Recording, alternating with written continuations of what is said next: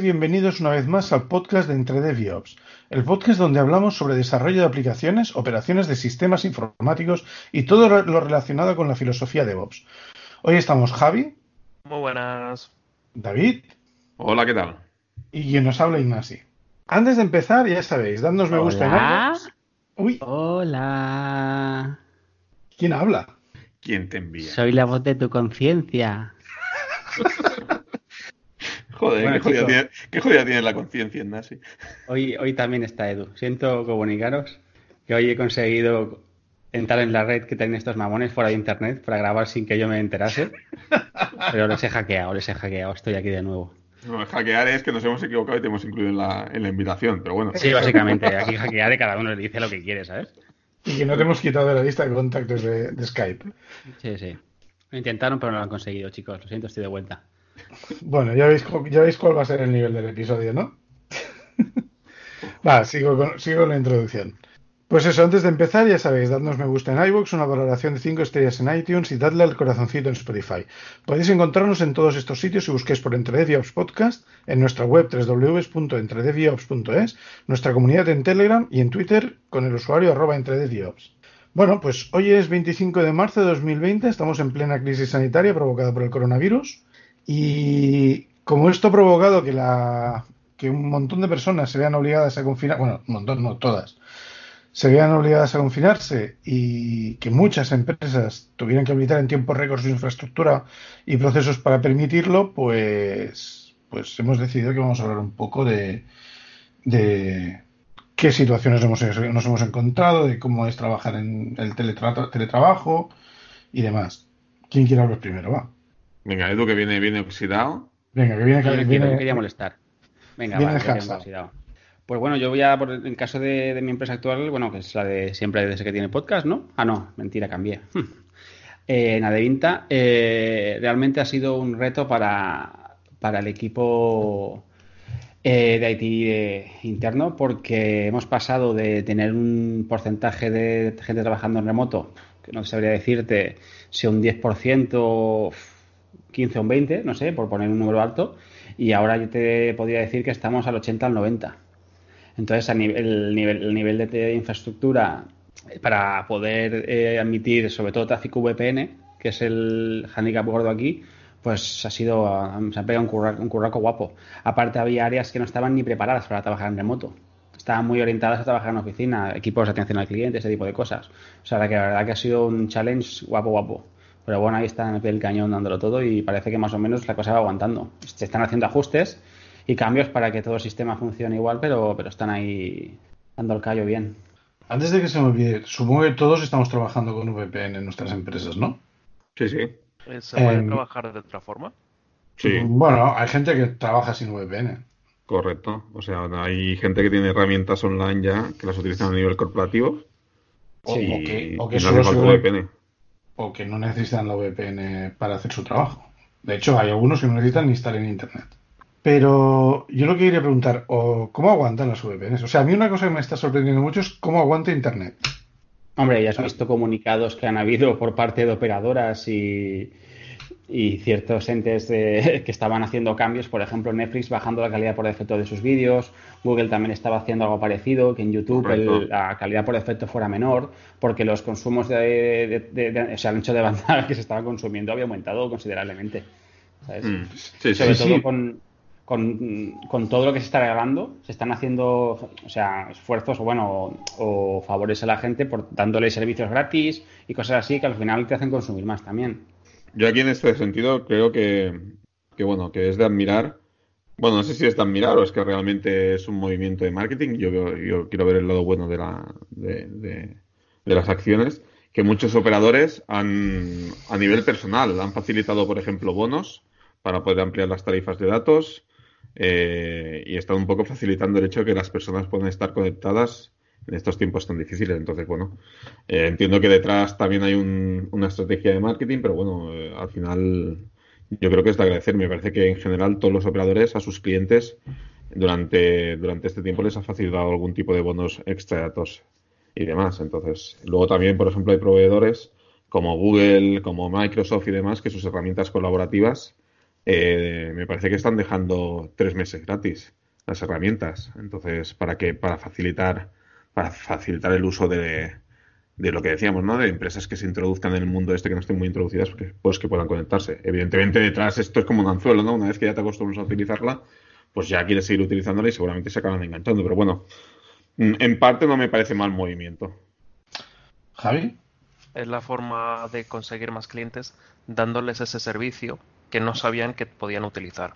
Y esto es ha sido de una forma un poco extrema la forma de eh, decir, hey, existo.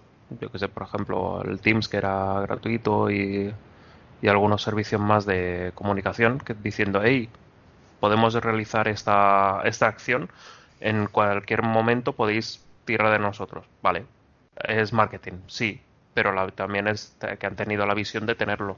También es eso, he visto varios memes del plan que Zoom, eh, Teams, Slack habían tenido problemas de, de rendimiento porque todo el mundo estaba utilizándolo y salía por ahí el, el logo de Amazon Chime diciendo qué ha pasado.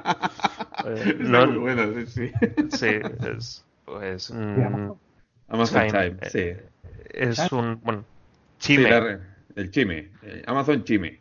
¿No lo conoces? Es bueno, es la herramienta de meetings, bueno, yo creo que es el Webex, ¿no? De Amazon, me parece que es, es lo más similar que he visto. Pero es eso, que mm, parece que no tiene mucha salida y nadie ni siquiera lo conocía.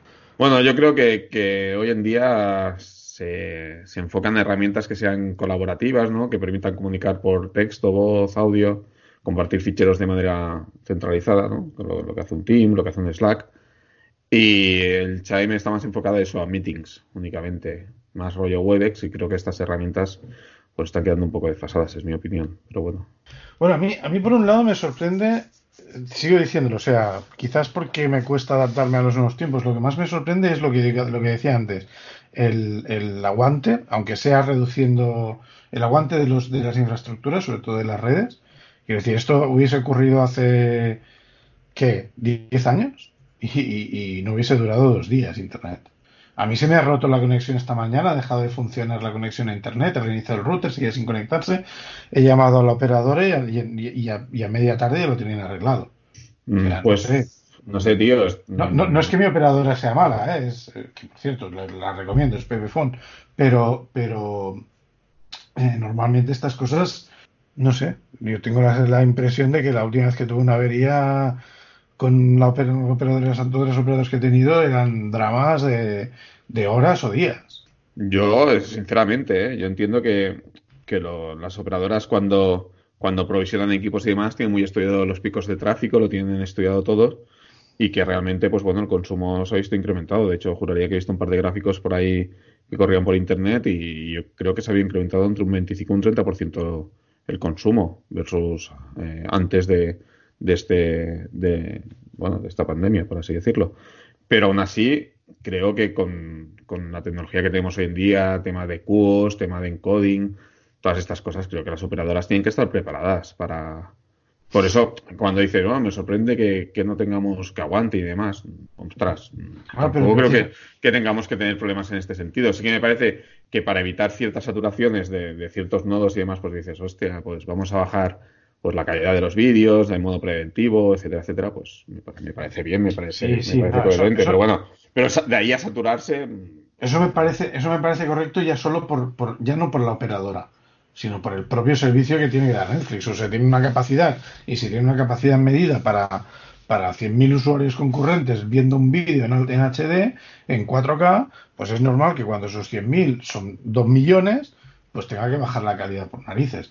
Lo que, lo, que, lo que me sorprende es a nivel infraestructural.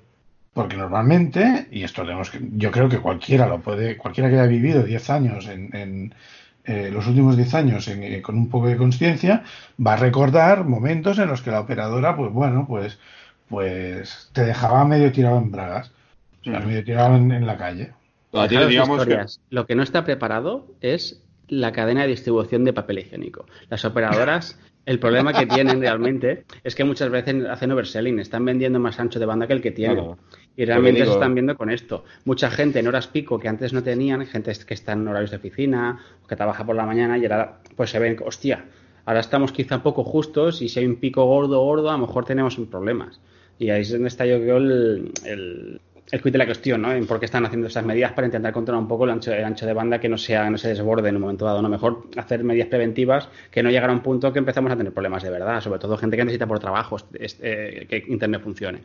Yo sobre todo creo que ahí uno de los, de los temas que más ha habido, más que las operadoras, sobre todo han sufrido mucho toda la gente de, infraestructura de data centers y sobre todo la gente pues bueno de comunicaciones de las compañías no por lo mismo que tú dices porque quizá están dimensionados para soportar X carga o pensando que un porcentaje de las personas estarían trabajando en remoto vale y se han encontrado pues que de, golpe pues tienen que dar soporte pues a 10 15 eh, 30 veces más de personas no y, es eso por ejemplo eh, hay compañías que han, decidido eh, los meetings pues hacerlos sin sin vídeo, ¿vale? Para evitar saturación innecesaria de, ancho de banda.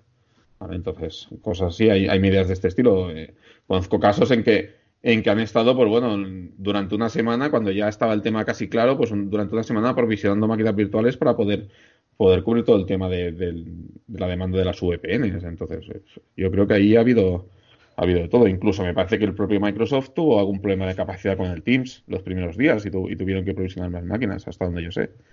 Sí, aquí hubo algún problema de Teams, y que lo sufrimos en la empresa. Pero es eso, después hemos estado haciendo reuniones concurrentes de, es eso, 40 personas, 50, y ningún problema. y ahora mismo estamos utilizando Skype y quitando a Edu, todos nos vemos bien. Pero lo de Edu no es por la tecnología. El, problema del Edu está al otro, el problema del Edu está al otro lado del, teclado, ¿no? un problema de capa, de capa 8. Capa 8. Em, hay, hay una cosa, eh, yo, de hecho la pregunta inicial de si estabais usando VPN es, claro, yo entiendo que el volumen del uso de la VPN en, la, en las empresas en general, de sus VPNs, de sus infraestructuras particulares, también debe haberse disparado.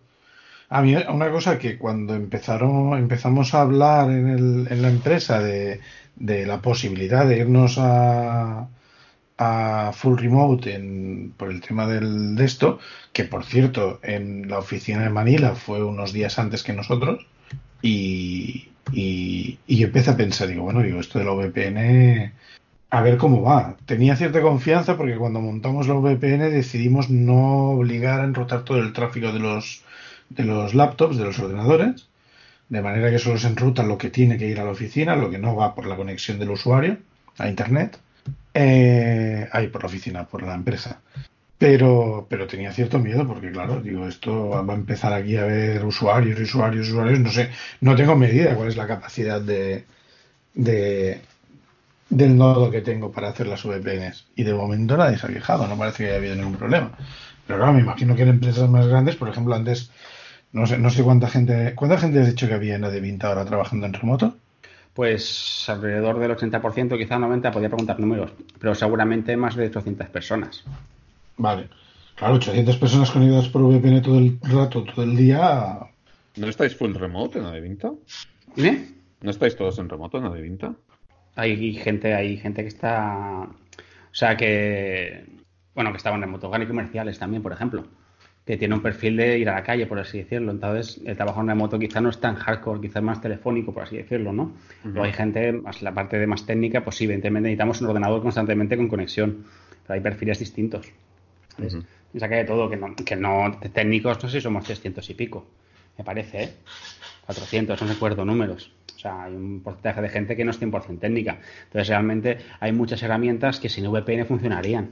Cuando tiras de servicios en la nube, realmente no necesitas VPN. ¿Sabes? Las problemáticas VPN suelen ser para gestionar servicios internos o accesos internos para gestionar la infraestructura de la, empresa. Vale, yo aprovechando que estamos aquí quería cambiar un poco el tercio de la conversación. Vale. Eh, una cosa es la parte técnica, ¿no? Lo que comentaba como abría Ignasi la, el episodio, ¿no? Sobre temas de VPNs, cantidades y demás. Pero os quería hacer una pregunta a nivel de, cultura, de organización de la empresa, de, métodos de la empresa, ¿habéis tenido o habéis notado mucho impacto en el hecho de estar full remote? Por ejemplo, os pongo, os pongo un ejemplo, ¿no? El hecho de, de la gente de tener que hacer meetings online, eh, saber, por ejemplo, yo he notado que enseguida ves cuando una persona está acostumbrada a estar, en, a estar en remoto, ¿no? Porque en un meeting online sabe hacer el turno de palabra, no machaca, ¿sabes?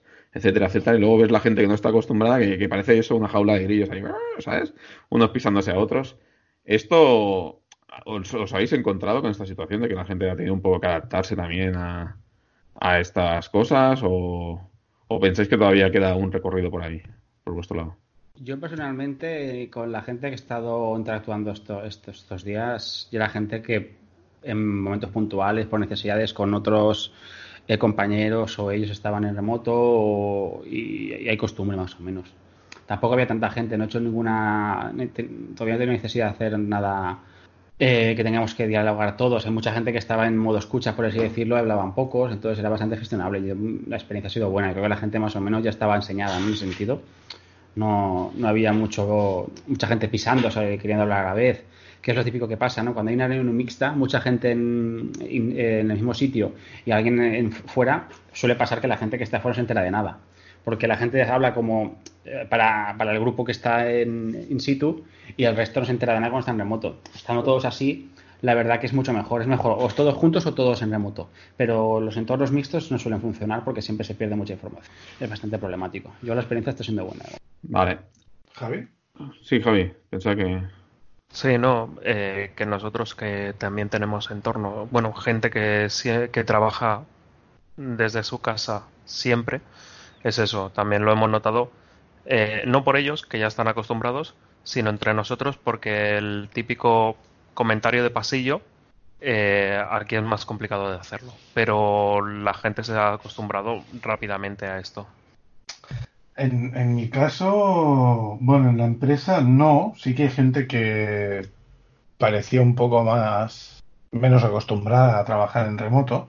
Recuerdo, por ejemplo, bueno, me parece curioso, uno, uno de los compañeros de los programadores, uno de los compañeros, eh, bueno, hicieron un thread en Slack para, ah, pasad vuestra foto, la foto de vuestro setup de trabajo, de vuestro entorno, de vuestro escritorio y tal.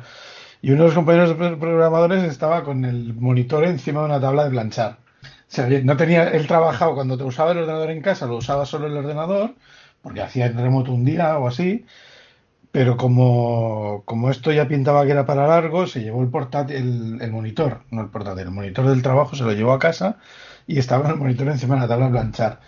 Y, y uno le contestó algo divertido así como, ah, mira, esto es un, un, un, un, escritorio de estos que se suben y puedes estar de pie, ¿no? Un stand sí. Luego otra que estuvo montando su escritorio a las tantas de la noche también. Esto me trajo una, un, recuerdo vago de montar cables de, a la hora de la mañana, ¿eh, Javi?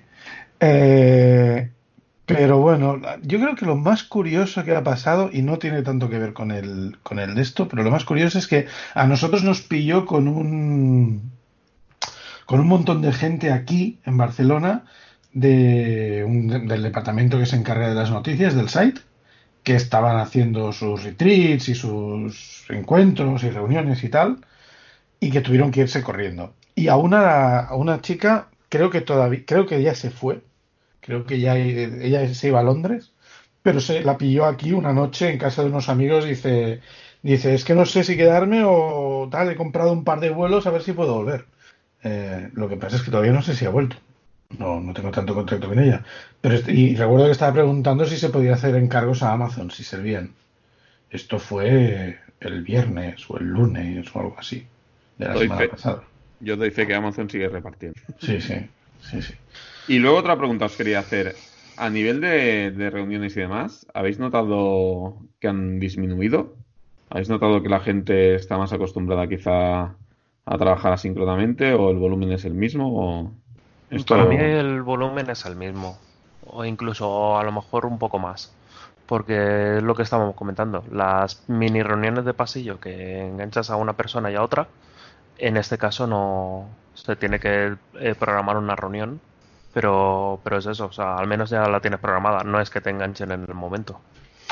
En mi caso, yo diría que, bueno, sí, sí que puedo decir que se han incrementado, pero básicamente porque ahora hacemos, pues, que vamos a hacer un café y nos juntamos tres o cuatro en una videoconferencia y hacemos un café mientras charlamos, pero como lo hacíamos antes de pie. O una vez por semana estamos haciendo el virtual lunch. En Manila, en la oficina de Manila lo hacen más a menudo. Creo que hacen comida porque hacen turno de noche también. Entonces hacen, creo que hacen comida y cena cada día virtual. Pero porque ahí también están muy acostumbrados a, a congregarse juntos y tal. Entonces. ¿Has dicho comida y cena virtual todos los días? Sí. Tía, es un tema cultural eso. Eh, ¿Qué quieres decir? No sé. O sea, no sé, voy, a sonar un poco borde. ¿No tienen familia, amigos, para cenar o, Sí, eh, eh, lo, que he dicho, lo que he dicho es que en Manila también hay turno de noche. Ah, vale, vale. Hay gente que a la hora de la cena, o sea, que ellos entran por la tarde y cenan, en la oficina. A mí me gustaría pensar que, de esto mucha gente se va a dar cuenta de lo importante que es eh, usar la tecnología. Supongo que no pasará, pero estaría muy bien. Por ejemplo, hay, hay no, bueno, no, no, voy a poner un ejemplo, pero conozco gente en empresas que no son tan, tan tecnológicas y han tenido que correr y ponerse un deprisa y tal, y yo creo que esto deberían valorarlo. Eh, deberían pararse y mirar qué tal están esos trabajadores. No, yo lo, que comentábamos antes fuera de micro, eh, creo que, que, esto nos ha empujado, esta situación nos ha empujado o ha empujado muchas compañías a dar un paso hacia adelante con el tema del trabajo en remoto, ¿no? O sea, adaptarse rápidamente tanto lo que son a nivel tecnológico como incluso a nivel a nivel cultural eh, en el tema en remoto. Y creo que hemos dado un paso que a lo mejor de otra manera hubiésemos tardado no, quizás no en las empresas más tecnológicas pero las más tradicionales porque aquí se ha visto obligada mucha mucho tipo de empresa a hacer este cambio.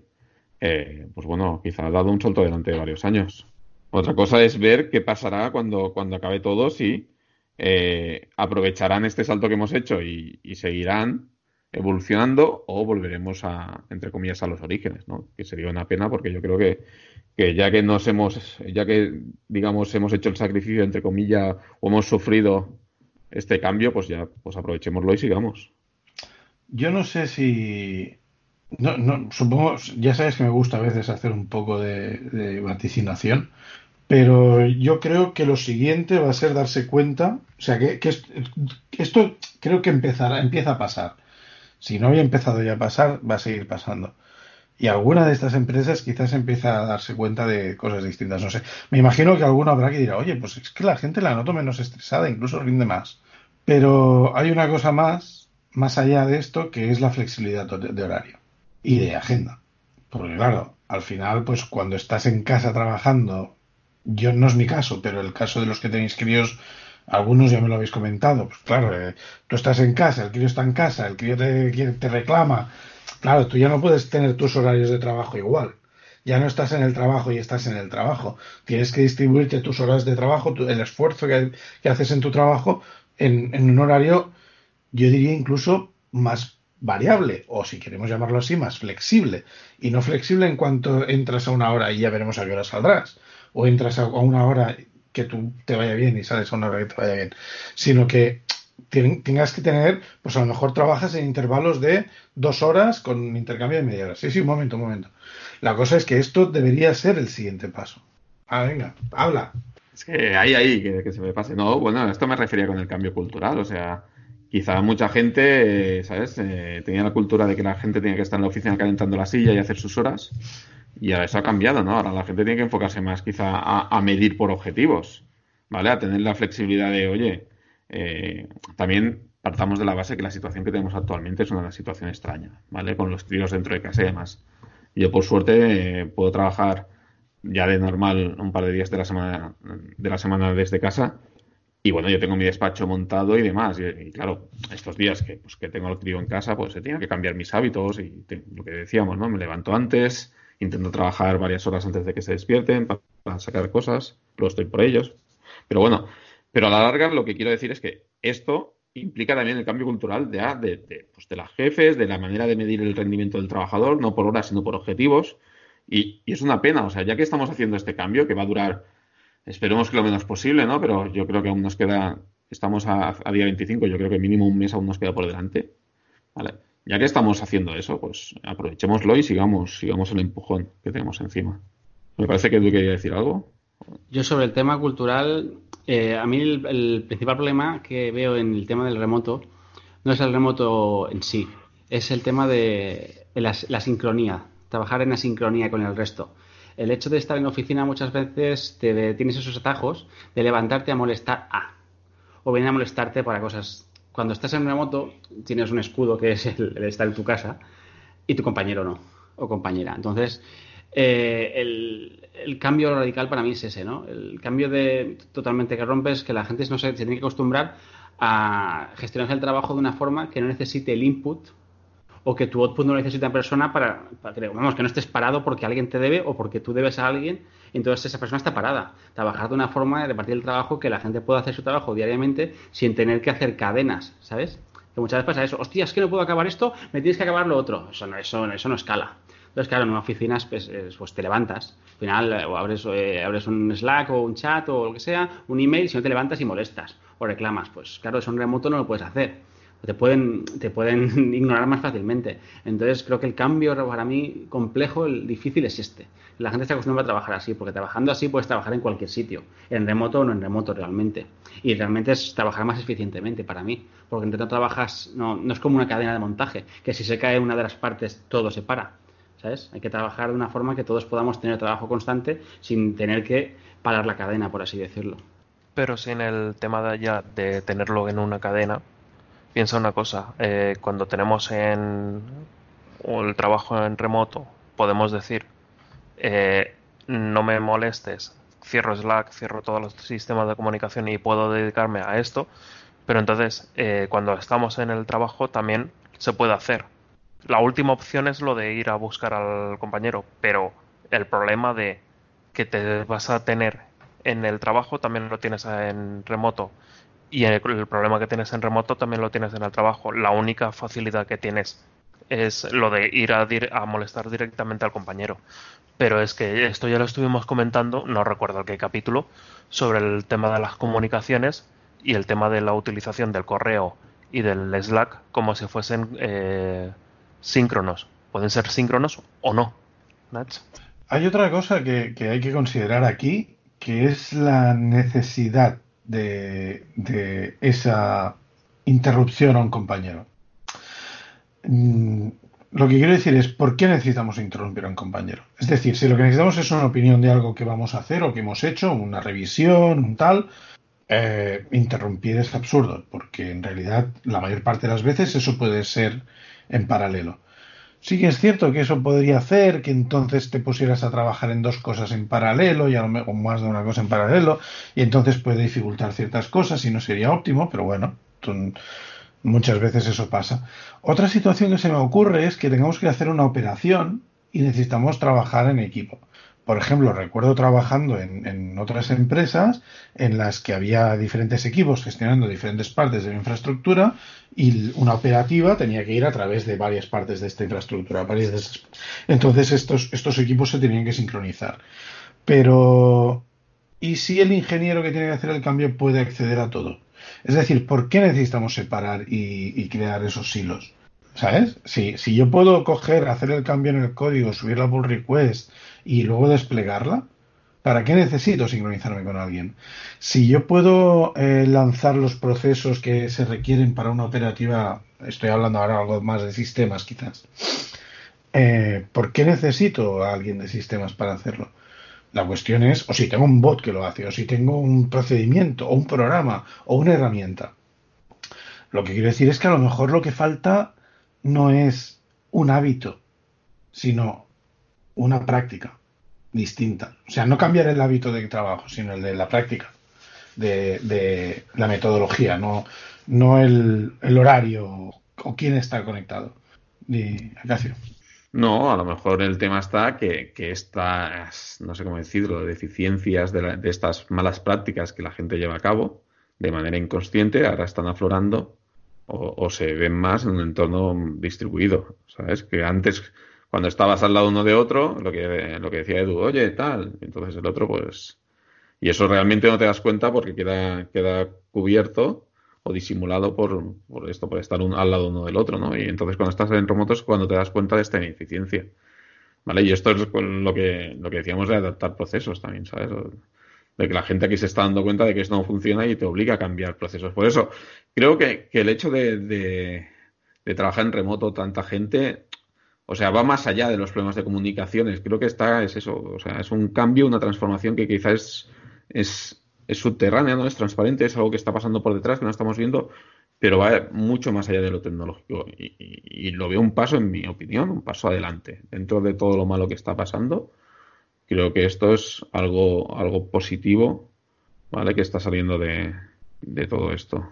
Y un poco para finalizar este, este tema, también hay que decir que no todo el mundo es técnico y en la empresa hay otros perfiles que sí que usan la tecnología pero no de la manera que nosotros. Entonces ahí es donde es difícil empoderar, como decíamos, Ignacio, si no estás empoderado, pues hacer todo tu trabajo sin depender de nadie. Pero hay veces que hay procesos que, son más complejos y no se pueden automatizar, por así decirlo, ¿no? Pero bueno, yo sí que me gustaría hacer un comentario de porque es una cosa que se está moviendo la empresa con el hecho del, remoto, es la gente que hace pit programming. Claro, eso plantea también un hándicap guapo porque necesitas la gente. En la oficina, ¿qué haces? Te sientas con tu compañero, con la persona de turno y compartís equipo. Pero en remoto hay que compartir la pantalla de alguna forma y normalmente habrá todo no integrado para poder de una forma ágil poder trabajar en conjunto. Y están saliendo discusiones divertidas de qué servicios usar y qué alternativas hay para que se pueda, ya que esto va a durar un poquito más de lo que querríamos, pues poder hacer este tipo de prácticas de una forma cómoda. Y la verdad que están saliendo herramientas y servicios y están ahí probando a ver qué, se queda finalmente aquí en la casa para utilizarlo. Bueno, esto, esto podría ser interesante que era un futuro que lo, si es posible, que lo compartierais en una píldora, que lo compartierais en una píldora. O sea, yo, por ejemplo, me habían hablado muy bien de un plugin de, de Teams para hacer, digo de Teams, perdón, uy, de, de Visual Studio Code para hacer el programming. Pero bueno. A, mí me habían hablado hace, hace tiempo de varias, de varias diferentes, varias herramientas y formas diferentes de hacerlo. Pero es interesante. Luego, luego hay otro tema que, bueno, a mí, me ha afectado un poco, pero no, no es que sea un drama tampoco, que es el tema de las conferencias. Han aparecido un montón, ahora se han cancelado muchos eventos y han aparecido un montón de herramientas, conferencias online, no te da la vida, no te da la vida con tanta cosa. Meetups online. Es, es verdad, es, online. Es muy, es muy loco esto, estoy muy loco con este tema, no, no doy abasto y además... Me iba, perdona, le iba a decir, hombre, eh, a mí me parece en parte bien, o sea, hay gente que, que de por sí, por, por complejidad de nuestra vida diaria, no podemos asistir a meetups. El hecho de que el meetup se haga online y si ahora, lo que os decía, si ahora están haciendo el esfuerzo para transformarlo online y cuando acabe todo siguen manteniéndolo online, a lo mejor facilitan que personas que tenemos disponibilidad o que estamos fuera incluso del país, de conocer, yo tengo conocidos que están fuera, pues puedan acudir a, estos meetups, oye. Hay... Eso grabándolo lo solucionas, se permite grabarlo, ya tendrías... Ya, pero no todos se permiten grabarlos. O sí, sí, pero sí es un problema muchas veces de que la gente no quiere que la graben, ¿eh? Sí, pero Edu, si ya se hace el ejercicio, si ya se hace el ejercicio de hacer un meetup online, si ya ponen la tecnología y ya hacen el esfuerzo, Leche, manténlo luego. Eh, Edu, Edu piensa, piensa que de lo que estamos hablando no es de que tú asistas a una conferencia y te graben. Lo que estamos hablando es de que nadie asiste a la conferencia. ¿eh? ¿Cómo que nadie asiste a la conferencia? lo que estamos hablando, lo que estamos hablando nadie va a un sitio, nadie va a un sitio excepto, nadie va a un sitio a dar a, ver la charla, sino que tú estás, tú estás en tu en tu casa o en donde tú estés y te conectas y ves la conferencia online. De eso estamos hablando, ¿eh? Tú como ponente estás con tu pijama y estás dando una conferencia a, personas. Evidentemente, evidentemente. También el ponente está en remoto, sí, pero me refiero que tú también puedes grabarte en offline y no hacerlo en directo tampoco. Por ejemplo, que la modalidad de hacerlo no presencial abre muchas posibilidades que no, tiene que no necesitas hacerlo en directo. Que ahí te perderías las preguntas del público, está claro, ¿no? Y la interactividad que puedas tener con ellos. Pero vamos, muchas veces, mucha gente, que vamos a conferencias, vemos muchas charlas después grabadas porque no te da la vida a verlas todas. O te equivocas y ves una que pensabas que iba a estar viendo y, no, y te arrepientes y la que querías ver en ese horario ya te la has perdido. Además, eh, o sea, yo, yo por, por, donde voy no es en cuanto a hacer streaming o hacer grabación de las charlas. Yo lo que estoy diciendo es un evento que no tiene un venio, que no se realiza en un lugar, sino que tú te conectas allí, ves la charla, las charlas que hay, mm, incluso creo, creo que he visto algunos que tienen el, concepto de sala de café donde puedes ir y conocer a otra gente. Eh, estaba leyendo el artículo de un, de un hombre que se llama eh, Ian Landsman, creo que es, sí, y que es, este es organizador de una conferencia que ya era online antes, y ha publicado un artículo explicando pues detalles de cómo la, de qué es la organización y de qué tiene de bueno y qué tiene complicado, qué, se ahorran, qué se este tipo de cosas. Eh, la conferencia se llama Laracon Online, creo que es de Laravel, no sé si la... Y esto lo publicó pues ayer. Eh, y, tiene detalles bastante interesantes. Quizás vale la pena comentarlos en, otro, en un episodio o en otra píldora. Déjalo, déjase un caso si puedes en los enlaces, ¿no hay así? Sí, sí. No, no lo he acabado de leer, ¿eh? lo he comentado porque estábamos hablando de, de estas cosas. Cosas curiosas que me parece, por ejemplo, dice, sí, sí, claro, te ahorras, el precio es mucho menor, la gente no tiene que pagar vuelos y hoteles, pueden conectarse los ratos que puedan, pueden coordinarlo con trabajo, no es local, no es de un país o de una región, sino que es global, es mundial. O, o otra cosa que me ha parecido curiosa que ha dicho, en cambio, una cosa que tienes que hacer es coordinarte las zonas temporales, las zonas horarias, por ejemplo. Porque claro, mm, para que la gente se pueda conectar, pues intentas maximizar, abarcar las, la mayor parte de zonas horarias. Y una cosa que me parece curiosa que dice es que él no ha asistido nunca a una conferencia que valga menos de 2.000 dólares. Pues, joder, con las conferencias del Laravel. O a las que ha asistido este hombre, al menos. Ok. ¿Algún tema más que queréis comentar? Sí, que ahora en estos tiempos ha habido un montón de gente que ha puesto recursos online eh, gratuitos, aparte de conferencias eh, que son online. Eh, pues Jerling Guy publicó sus dos libros, el de Ansible for DevOps, diría, y el de Kubernetes. Ansible for DevOps y Ansible for Kubernetes. Ese y pues publicó esos dos libros en, gratis, o sea, al precio que tú quisieras, de cero a lo que quieras. Eh, después también ha habido cursos online multitud, o sea, son tantos que es imposible decirlo. Ahora mismo recuerdo eh, los que habían puesto los de eh, Elastic, pero, pero es eso, ha habido un montón de, de cursos que, bueno, lo que tú decías de eh, la prueba gratis y si te gusta, pues ya sabes.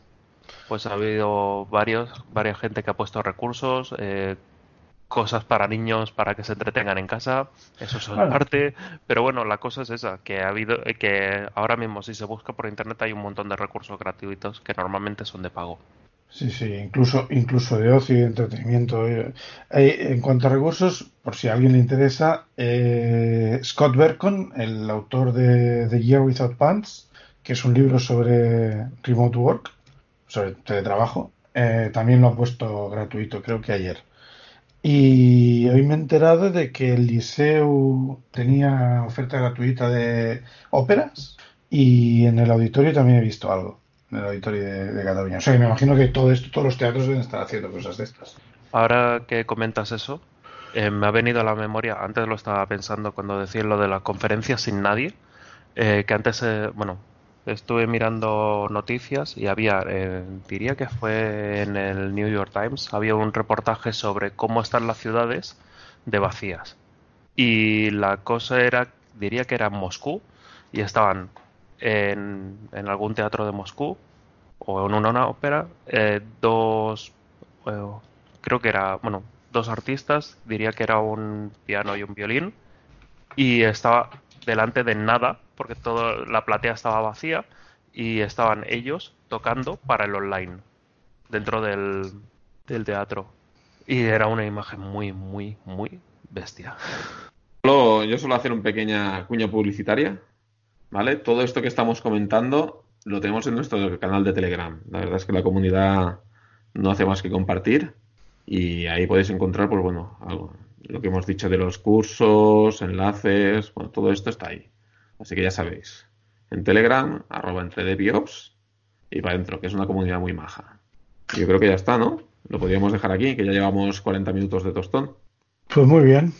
Pues aquí lo dejamos. hemos dicho píldoraza, ¿no? Que no claro. ¿Hemos dicho píldora? No hemos dicho píldora. Sí, hemos empezado, venga, va, en 10 minutos lo hacemos. sí, en 10 minutos y hemos tardado media hora en empezar. y luego 40 minutos de cháchara. Bueno, hay que despedirse, chicos, que es lo que tocaba. Es una píldora de las que cuesta tragar. En fin, si os gusta nuestro trabajo, corred la voz, valorad con 5 estrellas iTunes y me gusta en iVoox y un corazoncito en, Spotify. Ya sabéis, buscándonos en todos, en, todos estos sitios por EntreDevOps. En nuestra web, www.entredeviops.es, en Telegram y cuenta de Twitter, arroba EntreDevOps, y por favor, dadnos feedback, que nos sirva para mejorar.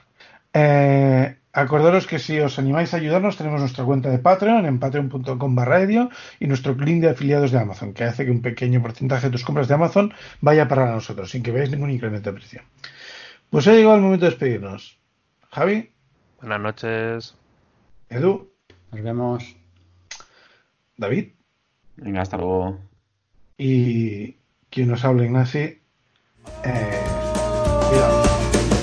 through the centuries, the endless string of memories, through the progress and the waste. Still the rivers flow, the sun will blow, the seeds will grow, the wind will come and blow it all away. Are just a memory place.